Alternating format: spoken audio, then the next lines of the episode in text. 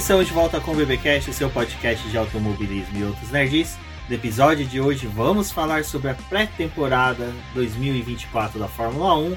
E aqui comigo está a Débora Santeira. Bem-vinda, Débora. Olá, pessoal, sejam bem-vindos a mais um episódio do BBcast. Agora falando sobre a temporada 2024.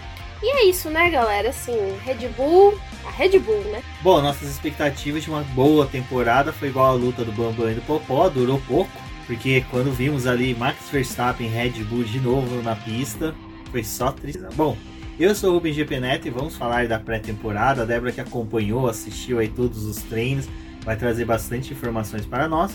Porém, antes de prosseguirmos, vamos lembrar sempre dos recadinhos do Paddock, principalmente do nosso financiamento coletivo e contínuo do Apoies, que é muito importante para financiar, auxiliar aqui no desenvolvimento e no crescimento do boletim do Paddock. Agradecer a todo mundo aí que aguardou as férias, esteve com a gente, apoiando, lendo os posts. Isso foi muito importante também para nós, para incentivar né, nosso crescimento aqui, nossa produção de conteúdo. Para vocês também que fazem as suas compras na Amazon, não deixe de usar o nosso link ao longo do ano. É, eu também acabo compartilhando algumas promoções, algumas coisas que vejo por lá. Mas sempre que você precisar comprar qualquer item, utilize o nosso link porque acaba também auxiliando o nosso trabalho aqui, que a gente recebe uma pequena comissão e nenhum valor vai ser acrescido no final das suas compras. E também, mais um recadinho aí para poder finalizar. É, não deixem de se inscrever lá no nosso canal no YouTube e se você não é ainda um membro, faça também a sua inscrição por lá, que é uma forma de ajudar e manter também o nosso canal no YouTube, as nossas lives e os vídeos.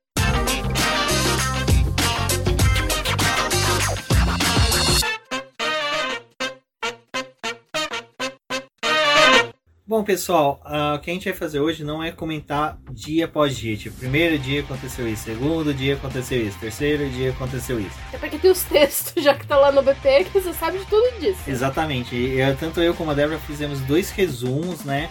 Cada um com a sua visão do que, que aconteceu nos três dias. Então, dê uma passadinha lá. É bem interessante, que daí você já fica por dentro e essa semana você já consegue, quando chegar nos testes ali, você já não ficar tão iludido com algumas equipes. Bom, acho que antes da gente seguir primeiro nos testes, o que a gente pode falar é que foi os problemas que a gente teve com o ralo, né? E é ralo, ralo de ralo, ralo de chão, né? Bueiro. Não é o halo do carro, como foi aquele meme que o, o estagiário fez. Foi até engraçado. Compartilhando nas redes sociais também. Então, né, Débora? Bahrein parece que a pista está se desfazendo. Já tem os bumps, né? Que se acentuaram, né, conforme os anos passando. E os bueiros, né, que nos dois últimos dias se soltaram e acabaram atrasando os testes. E no terceiro dia fizeram um testão, né? Um big test. né, fizeram um big test. Ficaram ali oito horas. Falaram assim: já que a jornada é de oito horas, vamos ficar oito horas direto correndo.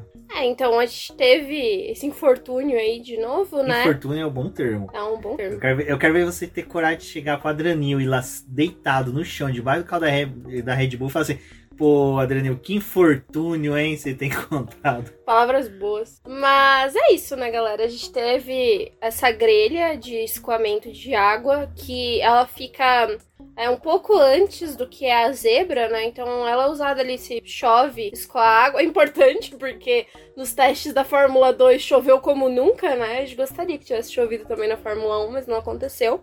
E com a passagem dos carros ali foi principalmente na curva 11 que deu problema, essa grelha se soltou, né? E foi o que eu falei, a Ferrari ela precisa fazer um seguro contra bueiros e equipamentos de água pluviais. Ó, oh, que bonito também.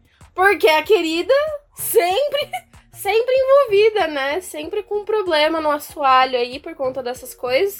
Aconteceu com Cara, Carlos Sainz em Las Vegas, aconteceu quero, de novo agora. Eu quero ver quem que vai ser o fã corajoso que vai dar de presente Carlos Sainz e pro Leclerc um exemplar do It. Eu daria. Eu posso ser esse. esse eu deixo Cara, subliminar, né? Exato. Pra quem não sabe, estiver ouvindo o BBcast, já, por favor, It a coisa do Stephen King, que tem o um palhaço lá, né? Como é que é o nome do palhaço? É que eu chamo de a coisa. Pennywise. Pennywise. É que você que é a. Especialista. O, né? o fã de, do, do Stephen King tem qual apelido? Não sei, será King Love? Eu acho que é mais Porque Pode pra ser. gostar de ler King, olha. É bom, mas, gente, muito sangue, muita morte, muito bueiro. Enfim, né? É isso. O It saiu de lá pra poder causar. é, no primeiro dia, no, quer dizer, no segundo dia de testes, né? A gente teve duas horas de teste e as últimas duas horas da manhã foram atrapalhadas por causa do bueiro. E aí começou aquela coisa, né? tem que verificar tudo, tem que ver toda a pista, o que, que tá acontecendo. Voltaram os testes da tarde com cinco horas de teste, o que foi bom também, porque foi uma tacada só. E aí a gente teve o fatídico terceiro dia, que os testes mal começaram e já foram interrompidos, porque teve novamente a grelha lá se soltando e aí resolveram, né, cancelar uma parte ali da manhã para poder fazer as verificações que eram necessárias. E a hora que a sessão voltasse iam ser 7 horas e 20 direto de avaliação. Só que assim, é, é muito ruim essa, essa coisa do bueiro e eu acho que é algo que, cara, não foi muito bem previsto para as pistas, né? Porque os carros realmente estão cada vez com mais eficiência no assoalho do carro. Então, obviamente, cada vez mais esse assoalho vai sugar o que tá ali embaixo do, do carro, né? E, enfim, né? Também a forma como estão fazendo circuitos, né? Tudo bem, o circuito do Bahrein ele já é bem antigo. Mas o fato de você ter a grelha ali antes da zebra e a cada, cada vez mais eles têm aumentado as zebras, né? Deixando ela naquele formato de diamante, elevando elas para os pilotos não ficarem atacando tanto. Então a gente vai vendo que problemas vão surgindo. Nossos carros vão tendo mais eficiência, eles vão mudando a pista, nem sempre para poder corresponder à eficiência do carro. E isso vem, surge como um problema. E é até interessante que nesse fim de semana, depois que a gente já teve todos esses problemas no Bahrein, o circuito do Qatar tá passando por uma revisão e eles vão fazer uma mudança nas grelhas ali também de escoamento de água para poder resolver esse problema para quando a Fórmula 1 for correr lá não, não ter essa questão.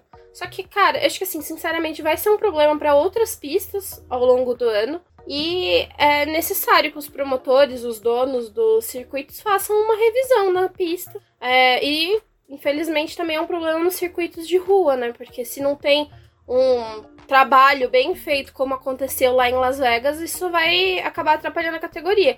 E aí a pergunta que sempre fica é: a conta vai ficar para quem, né? Porque até o Visser falou: a gente vai cobrar, porque o carro da Ferrari teve problema e a gente estava em, em período de teste, né? Então não tem como deixar as coisas assim a Deus dará. Nesse ponto, pra Ferrari é bem melhor ser o Visser, né? Se fosse uhum. Binotto, ah. Tá bom, galera. Passa uma massa plástica aí, deixa pra lá. Mas nós do Bueiro, eu acho que a Débora pontuou, tá, tá perfeito. Só a questão realmente de que foi uma coisa que eu comentei no Twitter, né? E se fosse no Brasil, né? Interlagos estava com sério risco de nunca mais nem receber GP, né? E sendo que Bahrein semana que vem tá recebendo GP aí. Se acontece no meio da corrida. Não, que bom que foi pelo menos no site pré-temporada, né? Que eles tinham Sim. mais tempo para poder recuperar a alinhação. Mas se for no final de semana da corrida, dá todo aquele transtorno que foi o que aconteceu com Las Vegas, né? E Las Vegas ainda foi pior, porque assim, o Bahrein, eles têm dados. Agora, ainda mais com as pré-temporadas sendo realizadas lá, tipo, é um circuito que eles já têm uma excelente leitura.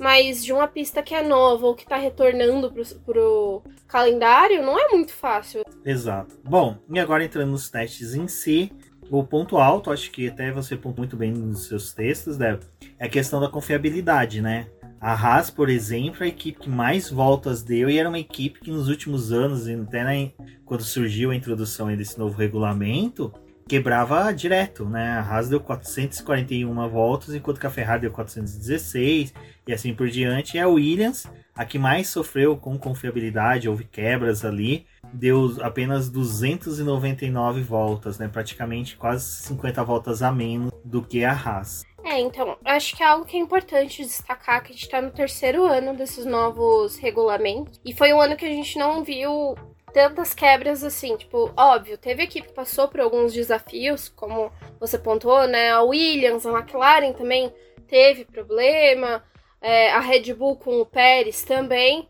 Mas a gente não teve interrupção dos treinos por conta disso. As interrupções que teve foi por conta do problema da grelha na pista. Mas dos carros não. Então não teve carro parando e ficando ali por alguns minutos, tirando tempo das outras equipes. Acho que isso é bem valioso. É...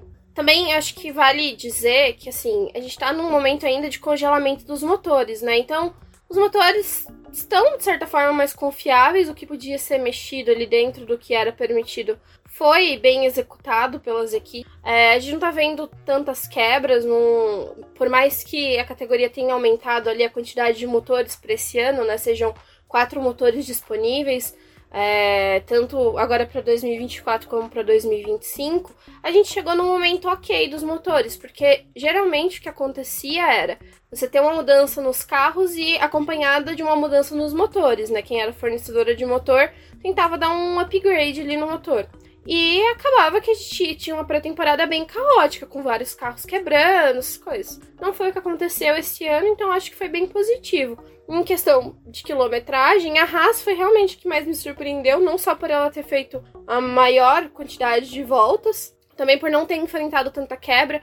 Quem se lembra do ano passado, do ano retrasado, a Haas e a Alfa Romeo, coitadas, sempre com vários problemas. E é uma preocupação, porque por mais que o carro da Ferrari não estivesse dando problema, ter as, as, equipes que usam o seu motor quebrando já era um indício que a Ferrari ia ter problemas ao longo do ano, e realmente teve, né? Ferrari sofreu com abandono de falta de potência, com o motor dando algum pepino ali. E acho que esse ano talvez a Ferrari fique um pouco mais tranquila nesse sentido. É, as cinco primeiras equipes, né? Que mais deram voltas, três são como os Ferrari, Ferrari. né? A Haas, a Ferrari e a Kick Sauber. Kick Sauber. Não, é Como bem... chamar de Sauber? esse, esse lance da Haas ter conseguido dar bastante voltas é muito bom, por causa que para uma equipe que falou que estaria no fundo do grid, último lugar, e mais para frente a gente vai conversar sobre quem realmente deve figurar lá, o fato dela não quebrar já é um tem uma uhum. confiabilidade muito bom. Porque por mais que seja, os pilotos, se você larga ali entre os últimos colocados e consegue se livrar nas primeiras voltas de incidentes, você consegue ter boas posições, até tentar garear pontos naqueles corridas que são que furdunço total. E aí, ano passado eles tinham ritmo de corrida, quer dizer, eles tinham ritmo de classificação, a Haas não tinha ritmo de corrida por causa da degradação dos pneus. E toda a pré-temporada deles foi focado na degradação dos pneus, então eles trabalharam para poder melhorar o desempenho e tentar com isso, né, fazer boas classificações e ter uma corrida digna. É, para Ferrari também foi um movimento bem parecido. Já para Sauber eles tinham muito mais coisas para poder testar, né? Acho que a Sauber e a Mercedes estão meio que quase no mesmo pé ali de questão de desenvolvimento de carro. A Sauber passou por uma grande mudança do carro de 2023 para o de 2024 e eles também estão precisando. É, vai ser um período de adaptação para a Sauber para poder entender esse carro. É, eles estão fazendo isso para poder tentar brigar ali no meio do pelotão, não ficar tão abaixo da tabela. Mas assim como a Mercedes, né, a gente vê que tipo, teve um déficit de atraso do desenvolvimento desse carro. Então, essa pré-temporada também para eles foram bem é, necessária importante no sentido de você precisar verificar mais coisas do carro, além das questões do pneu e da confiabilidade do motor, do quanto que esse carro tinha avançado. Então acho que foi bem positivo. Sim, e eh, também para Sauber, mas assim, eu acho que essa disputa entre a. E a gente já pode até comentar sobre a Alpine, né? Que apesar de ter tido, assim, um desempenho relativo, mas já se fala entre ser um dos piores carros do grid. Eu acho que essa é uma vantagem da Haas, que por mais que seja, os pilotos não são tão odiosos um com o uhum. outro, né? A gente sabe que o Ocon e Gasly ali, quando se aproximam do grid, quer dizer, na pista, tem uma tensão. Tem uma tensão, né? O Bottas e o Joe são dois pilotos que se respeitam. O Joe é um cara que luta posição, gente. Até uma coisa que comentou que era uma qualidade que ele tem e no ano passado foi bem interessante, dele manter sempre uma distância, ter, ter uma boa, segura com os outros pilotos. Então eu acho que isso vai pesar muito a favor dessas equipes e da Alpine, né, Débora? Que a gente já pode comentar agora é o fato de que ela tá uma incógnita não para se ela vai estar boa ou vai estar repetindo o ano passado. É se ela vai estar ruim ou vai piorar Péssima. muito quanto ao passado, né? O ano passado. É, então, eles tiveram uma pré-temporada discreta. É, no, em alguns textos que eu li falando sobre a Alpine, foi meio que parecido com a pré-temporada do ano passado, em que, tipo, eles não mostravam absolutamente nada, estavam ali fazendo o trabalho deles. Em coleta de quilometragem, foram 334 voltas. Então, tipo, são basicamente 35 voltas a mais do que a Williams conseguiu. Foi uma pré-temporada, de certa forma, bem discreta. É, mas o que acontece é o ritmo de de corrida dele. É, a melhor volta que a Alpine teve nos três dias foi na casa de 1,32. Sendo que o Carlos Sainz terminou, né, a pré-temporada com na casa de 1,29. Então, é, do que foi analisado ali, da coleta de dados que tem, da Alpine, é. do que a gente já viu, eles estavam com um carro, assim, bem devagar comparado aos outros carros. Esse décima sétima volta mais rápido. É, não é uma boa volta e quando a gente fala em questão de ritmo de classe de corrida, né, é complicado porque se você tem um déficit para as outras, isso vai ser aumentado volta por volta, né? Então a tendência é que você vá perdendo espaço na pista mesmo, ao invés de progredir. Então, é, esses, são, esses são os indicativos de que a Alpine não tá muito bem. E os outros burburinhos que tá tendo é que o carro é o basicamente o carro mais pesado que tem no grid. Então isso também explicaria a quantidade de tinta que eles tiraram do carro desse ano e ele tá praticamente todo preto, né? No último dia eles pintaram um pouco mais, colocaram um pouco mais de detalhe azul ali, mas ainda é um carro que quase não tem pintura. E se eles realmente estiverem ruim em ritmo de corrida, vai ser um ano bem complicado. É, o que eu posso trazer sobre a Alpine é realmente. Ah só, desculpa, falar. mas um dado também é que em questão aerodinâmica seria o carro com o pior desenvolvimento aerodinâmico. Ah, o problema da Alpine, né, é que uma coisa que até eu e você tava conversando sobre isso, que ela tá colhendo que plantou decorrência da bagunça generalizada que essa equipe é desde que ela voltou. Gente, eu vou ser sincero, quando teve a troca ali do Cyril, eu lembro que todo mundo comemorou, mas os meses subsequentes que demonstrou uma certa bagunça na equipe, a gente já começou a falar, olha, Renault, depois Alpine, não está sendo confiável, não está sendo uma equipe interessante nesse ponto de estar tá no grid. Não que ela não mereça, porque, enfim, ela cumpriu os requisitos estranhos que a FIA exige, mas é o fato dela, você olha assim para ela, ela não parece pertencer àquele ambiente, ela não tá, sabe, buscando, você não vê que ela não tem uma o interesse em evoluir. Você vê, agora saiu inúmeros mecânicos, engenheiros da Red Bull, da Mercedes, você viu que espalhou para todas as outras equipes, Sim. menos para Alpine. E da Ferrari também, né, que saíram alguns uhum. foram para Haas, foram para Sauber. Então assim, cara, é impressionante como ela Aquele ambiente não atrai ninguém, Não né? atrai ninguém. Exato. É um ambiente que eu sinto que a BWT tá ali para cumprir o contrato. Tipo, ah, vou cumprir meu contrato, não tem interesse de renovar durante a pré-temporada, a gente ficava brincando que, cara, quantas patrocinadores a gente viu a McLaren é, falar, a Ferrari, a Mercedes, todas as outras equipes falando de patrocinadores e a Sauber nada. Sauber não, Alpine. Sauber não, tipo, a Alpine nada. Quietinha na dela. É, eu acho que assim, é a desordem dos últimos anos e para mim, acho que um dos pontos mais altos é aquela ideia de ah, em 100 corridas vamos voltar a vencer. Só que em várias mudanças que foram feitas internamente na Alpine, você vê que tipo, as pessoas não conseguem ficar mais que um ano no cargo que elas estão ocupando. E aí troca chefe de equipe, troca o corpo técnico, troca não sei quem, e nada muda, né? E eles também não esperam um, um período que seria aceitável para você ver algum tipo de mudança.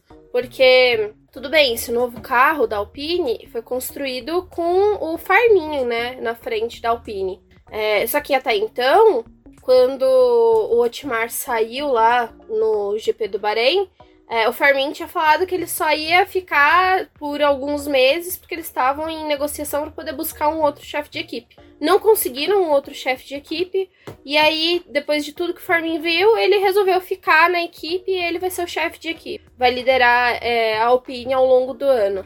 Mas assim, também o quanto que ele talvez buscou alguém e ninguém tá interessado em ficar ali na Alpine, porque até sabe que não vai durar muito tempo. E de certa forma te queima, né? Ficar nesse troca-troca. Tipo, a Alpine ela realmente ela tá parecendo um time de futebol do Brasil. Que não dá certo por duas, du, duas partidas e já manda o técnico embora, né? Acho que da Alpine a situação é bem mais séria. E aquela coisa, né? Parece que o Cyril saiu de lá e deixou uma praga. tipo, ninguém vai parar aqui dentro. Vocês não é, vão tipo... conseguir se reestruturar, bicho. Tem que achar. Tem que dar uma procurada lá pra ver se ele não deixou um artefato. É, o, tinha a maldição do Snape, né? É. Do, no cargo de professor contrate das trevas. Ninguém, nenhum professor vai parar enquanto que não assumir o cargo. Bom, é isso. Ninguém é vai ficar nessa função enquanto que o Snape não voltar pra Alpine. E o que eu que digo. É o Cyril. que é o Cyril. E o que eu digo é que realmente a Alpine ela tá colhendo o que ela plantou, né? Não consegui manter ninguém. Aí fica também difícil de você desenvolver um carro e usar os recursos do time para um lado correto. É, veio toda aquela trupe ali de investidores para Alpine. Só que cadê, né? A, a real, realmente uma transformação da equipe não, não está tendo. E eu acho que é aquela coisa, gente também teve uma coisa, algo que eu tava discutindo com o Rubens, que é o fato dos pódios que a Alpine teve nos últimos anos, do quanto mascarou a ruindade que o time tava. Porque ano passado eles tiveram dois pódios, até a gente fez uns podcasts falando que achava que a Alpine ia ficar na frente da McLaren, porque a McLaren tava aquela draga toda. E no final das contas, a McLaren conseguiu se recuperar e jogou a Alpine lá mais para baixo. E é uma equipe que, se ela não tivesse tido esses dois pódios, ela teria uma pontuação bem mais abaixo do que realmente era esperado. O que, na verdade, seria o normal, a condição normal deles, mas eles conseguiram se aproveitar ali de duas ocasiões para poder ter uma pontuação melhor. E óbvio, os pontos do pódio vão fazer muito mais diferença do que você terminar, tipo, de quarto até décimo. Enfim. É, a Alpine terminou em sexto colocado, né? Com 120 pontos. No caso, 120 pontos. É, mascarou bastante, né? Aqueles dois pódios que tiveram, que foi o terceiro lugar, né? Em Mônaco. E o outro foi o terceiro lugar na Nova Zelândia. na Holanda, são 30 pontos que realmente ali não ia fazer diferença no Mundial de Condutores, né? Porque a, uhum. a diferença dela para a Williams foi muito grande. Mas mesmo assim. Não eram os pontos que ela deveria ter. É, aquela situação. Você. Foi a mesma coisa da Mercedes, né? Iludiu a Mercedes em 2022 para 2023 com aquela vitória no Brasil, que manteve o conceito do carro. Parece que esses dois pódios iludiu a Alpine e fala: não, a gente está no caminho certo, a gente tem que continuar dessa forma, hein? É, só que esquece as outras 20 corridas que teve no ano, né? É, que foram péssimas, ah. né? Mas é isso, acho que da Alpine é isso, né, Débora? A McLaren que realmente também a gente. Sim, o que demonstra é que ela tem chance de evoluir. Mas não foi aquela evolução de final de temporada que ela teve. Não. Parenta que ela já desde o começo já vai estar tá com o carro com força, com desempenho para disputar pódios. E a Aston Martin vai ter que correr um pouco mais atrás desse, dessa situação contra a McLaren. É, eu acho que uma das coisas que meio que todo mundo que acompanhou a pré-temporada concorda é que a Aston Martin ela não mostrou muito, né? Tipo assim, a gente não tem uma ideia de como que tá a Aston Martin realmente, mas em ritmo de corrida com o Fernando Alonso, que esquece Lance Stroll, tá bem. Eles têm um carro interessante para poder brigar ali pelo menos com a McLaren, talvez com a Mercedes. É que o que é colocado nessas primeiras simulações que teve é que a Ferrari e a Mercedes elas estão bem, bem mais pertinho uma da outra. A Ferrari um pouquinho mais até da, da Red Bull, estaria ali no meio termo.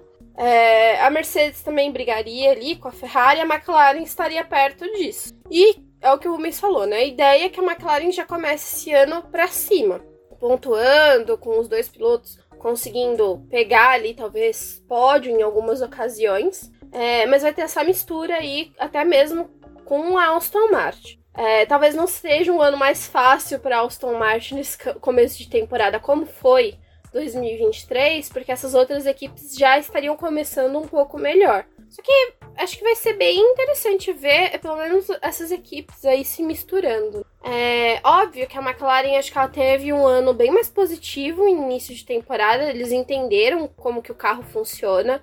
É, o que, que era necessário para 2024. Não tiveram os mesmos problemas da pré-temporada do ano passado. Teve sim ali uma questão com a embreagem, outro problema técnico com o carro. Tipo, eles tiveram alguns umas coisinhas, né? Até acabou atrapalhando o Lando Norris em questão de quilometragem, que ele teve uma quilometragem mais baixa. Mas é, a gente não tá vendo a, equipe, tipo, já chegando e falando, gente, vai ser um ano difícil, nosso carro tá ruim. Não foi isso que a gente viu da McLaren nessa pré-temporada, pelo menos os reviews assim que a equipe tinha para poder dizer e os pilotos é que as coisas estão indo bem. E é, em toda essa batalha que a gente pode ter aí no meio do pelotão, né? A realidade é que talvez a Aston Martin esteja em maior desvantagem, porque ela basicamente tem um piloto, né? Não dá pra poder contar que o Lance Stroll vai ser eficiente o ano inteiro. E aí a Mercedes é mais plausível que a gente tenha os dois pilotos pontuando. Espero que o Russell tenha curado um pouco da loucura que ele teve ano passado Que, gente, eu gosto do Russell, mas ele cometeu vários erros, assim. Galera que torce pra ele, entenda que ele tava num caminho bem complicado ano passado. É, a Ferrari deve talvez pontuar com os dois pilotos também muito bem. É, talvez da metade do ano para trás seja um pouco mais complicado pro Carlos Sainz, porque ele vai estar tá se desligando da equipe, então algumas coisas não vai ser passado para ele, vai ter que brigar sozinho ali, é ele contra ele mesmo, né? Não é uma novidade pro Sainz. Ele tá ali na Ferrari lutando é, por ele, né? Ele sempre fez a própria estratégia, é, né? É, ele então... sempre lutou por ele, então ele vai continuar dessa forma. Mas é isso, né? Acho que... E a McLaren talvez seja a dupla mais eficiente, a que melhor tenha condição aí de pontuar. Então, pra Aston Martin é aquela coisa, né? Dá murro em ponta de faca. Agora, Débora, a gente pode falar um pouco da Mercedes, né? Porque a Mercedes é aquela coisa, a gente já começou o ano com o Lewis Hamilton informando que já vai chispar de lá.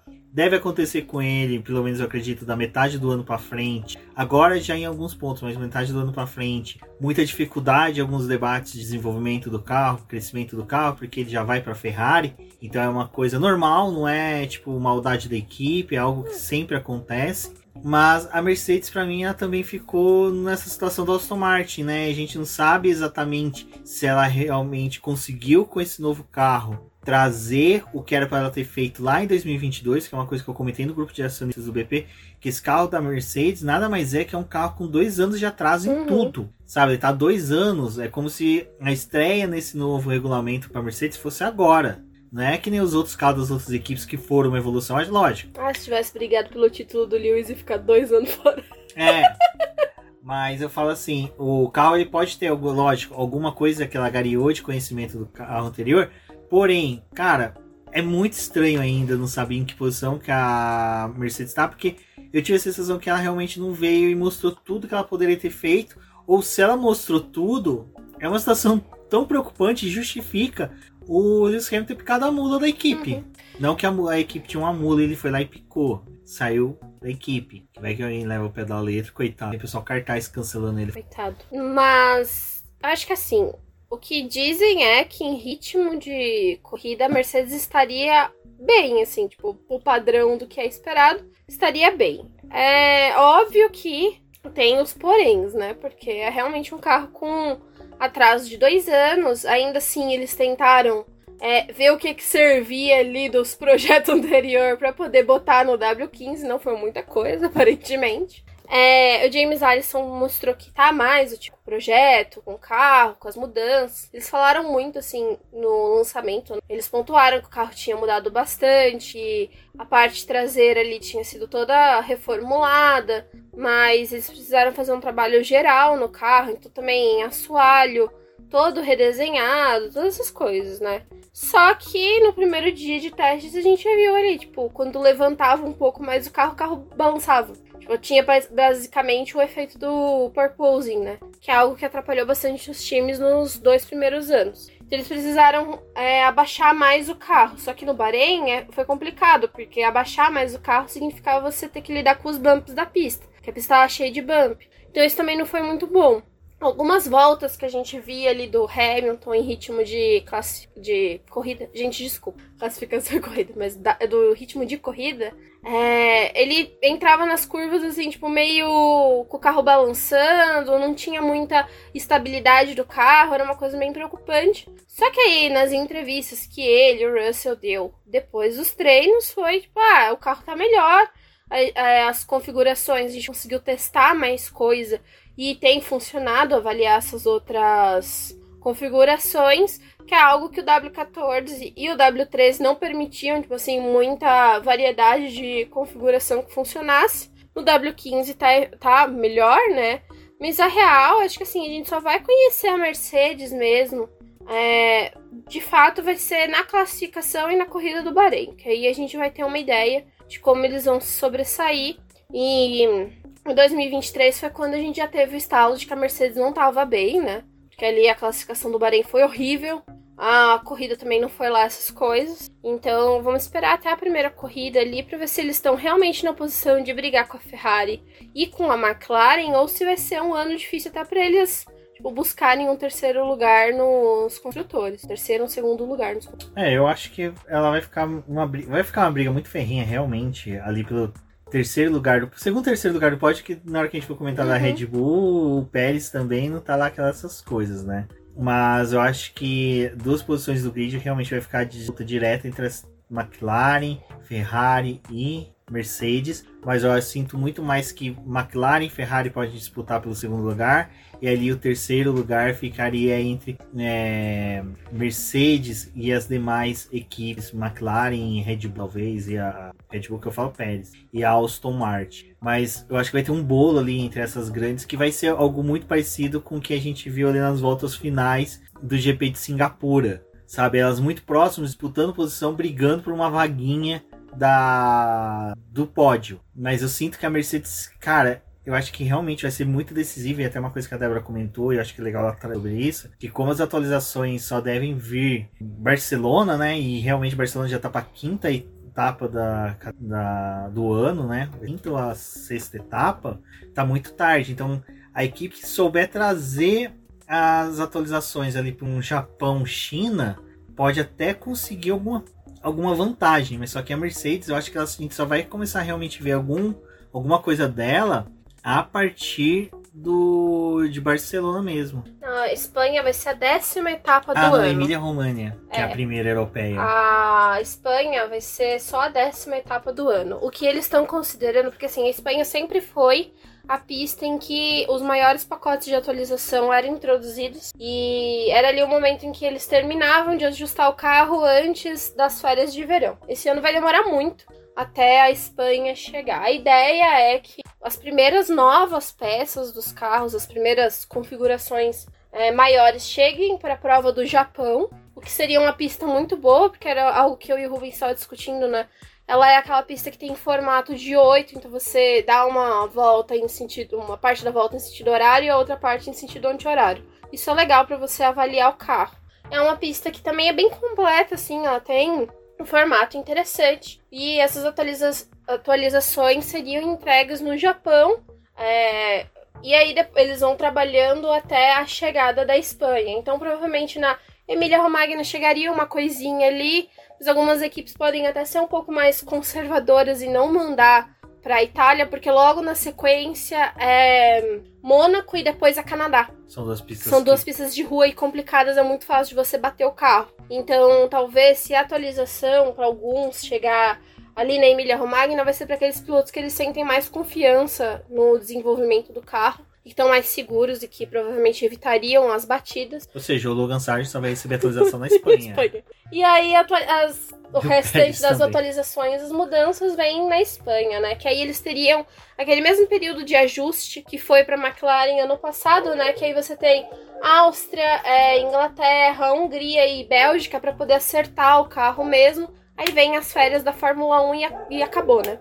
Então é isso. Esse seria mais ou menos o esquema de atualizações, né? Porque depois que vira as férias, aí vem aqueles pacotes de atualização só, tipo, para poder refinar uma coisa ou outra. Porque, assim, ainda tem Azerbaijão, que é uma pista que o pessoal gosta de ter um desempenho um pouco melhor.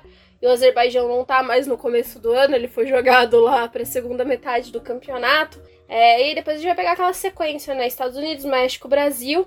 E aí também é um lugar que eles gostam de ter um pouco mais de desempenho, então vem uma ou outra peça aí. Mas esse seria mais ou menos o cenário do, do calendário esse ano. Ainda tem muita pista boa nessa primeira metade para poder avaliar o carro, para poder testar. É interessante que assim, tipo, Barcelona geralmente é a pista em que a gente tem uma ideia de como realmente seria o desempenho das equipes né, no campeonato. Porque ela é uma pista que mostra realmente to todos os carros, é aquela corrida que geralmente o, os pilotos, as duplas, né, ficam em parzinho na tabela.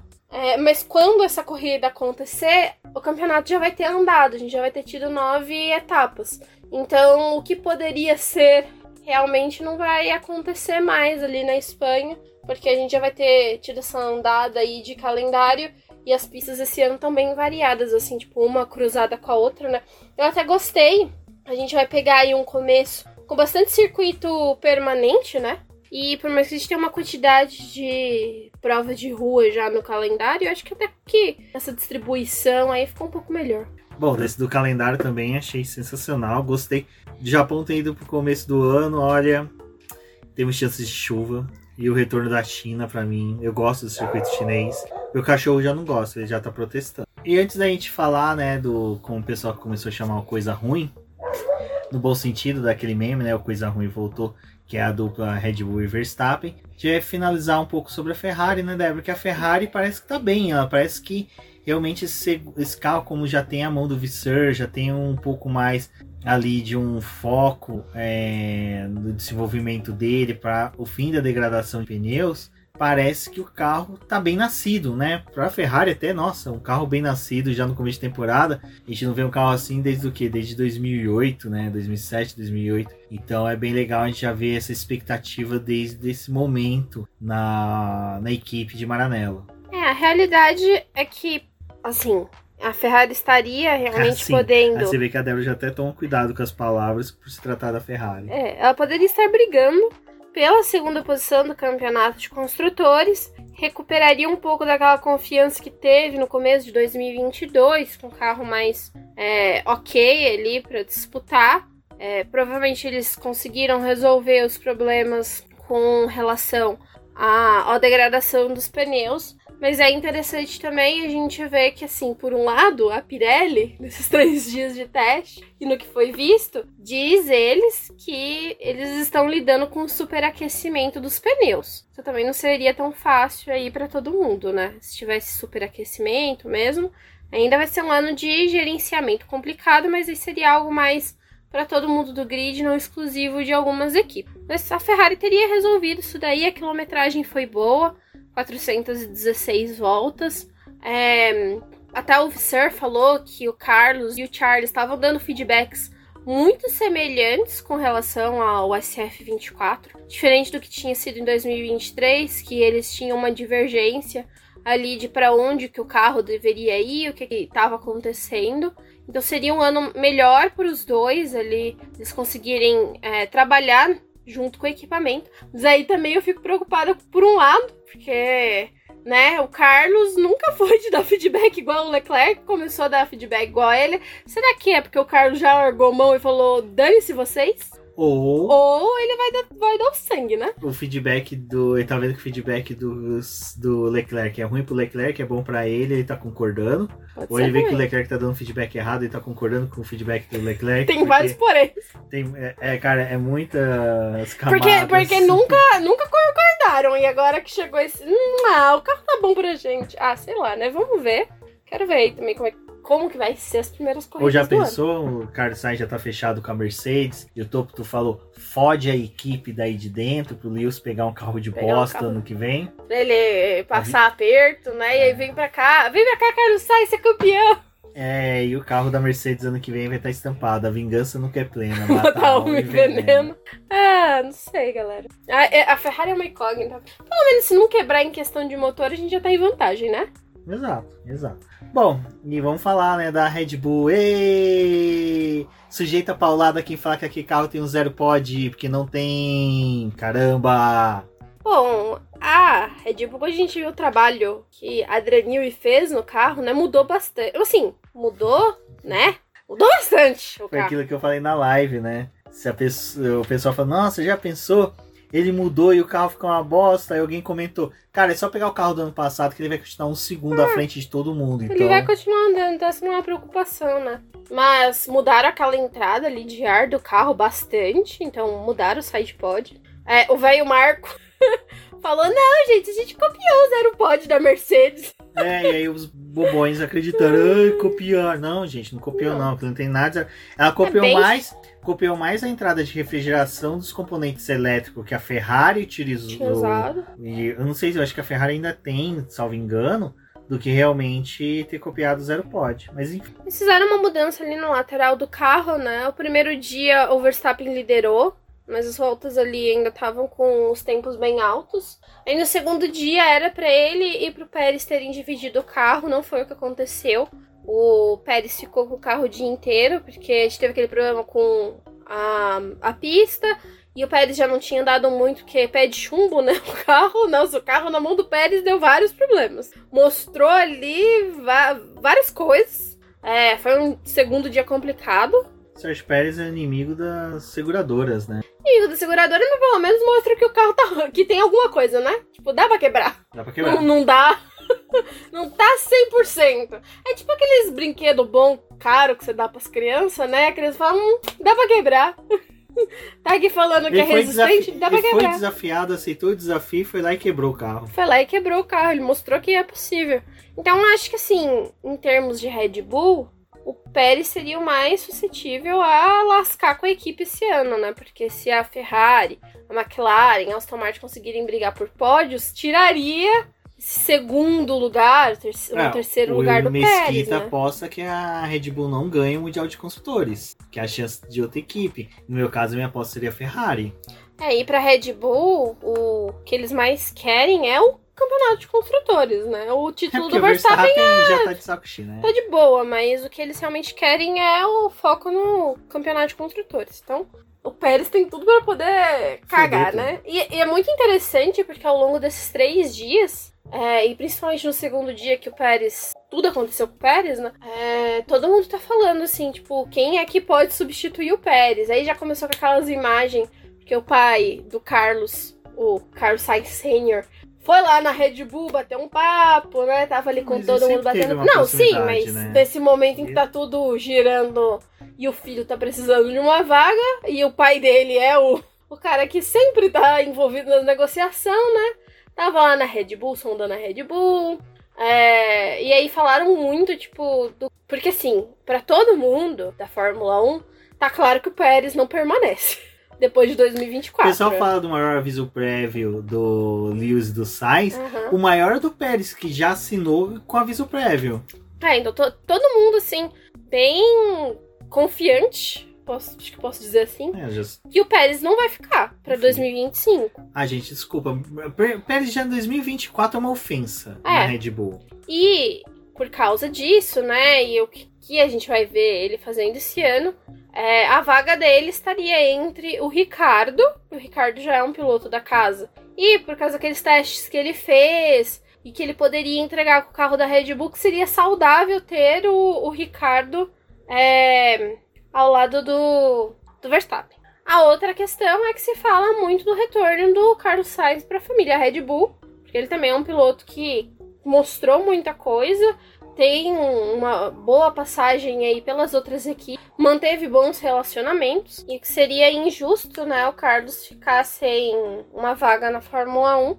Então, assim, que tá todo mundo falando é que o ideal era ele ir pra Red Bull porque é uma equipe que, tipo, de ponta, que tem um assento ali disponível, mas é, o Carlos, né, que tá conversando com todo mundo. Tá conversando com a Red Bull, tá conversando com a Mercedes, com a Sauber. Quem quiser ele, ele está conversando. Ele tá vendo quem tem o melhor ali pra poder oferecer pra ele, né? Ah, eu acho, eu vou ser sincero, até conversando com o pessoal no Twitter, eu acredito que sim, que ele deve fechar boa.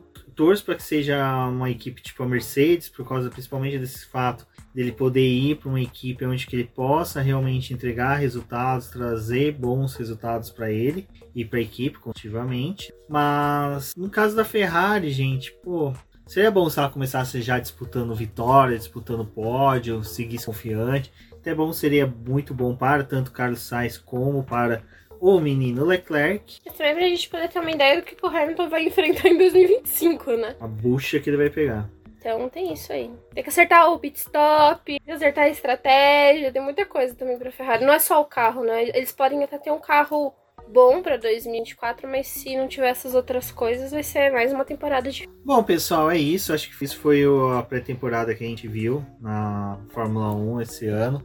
É, acredito que a gente vai ter sim uma temporada muito legal, tirando que o Verstappen deve ganhar sim a maioria das corridas, deve se firmar campeão novamente, salvo o meteoro que possa cair sobre a fábrica da Red Bull, mas torcemos que isso não aconteça. Seria muito dramático. Exato. Mas vamos aguardar aí agora que já é Race Week, né? Já vamos ter corrida da Fórmula 1 nessa temporada. Bom, eu sou o Rubem GP Neto, agradeço a todo mundo, um forte abraço e até a próxima. Eu sou a Débora Almeida, obrigada por escutar o programa até aqui e até a próxima.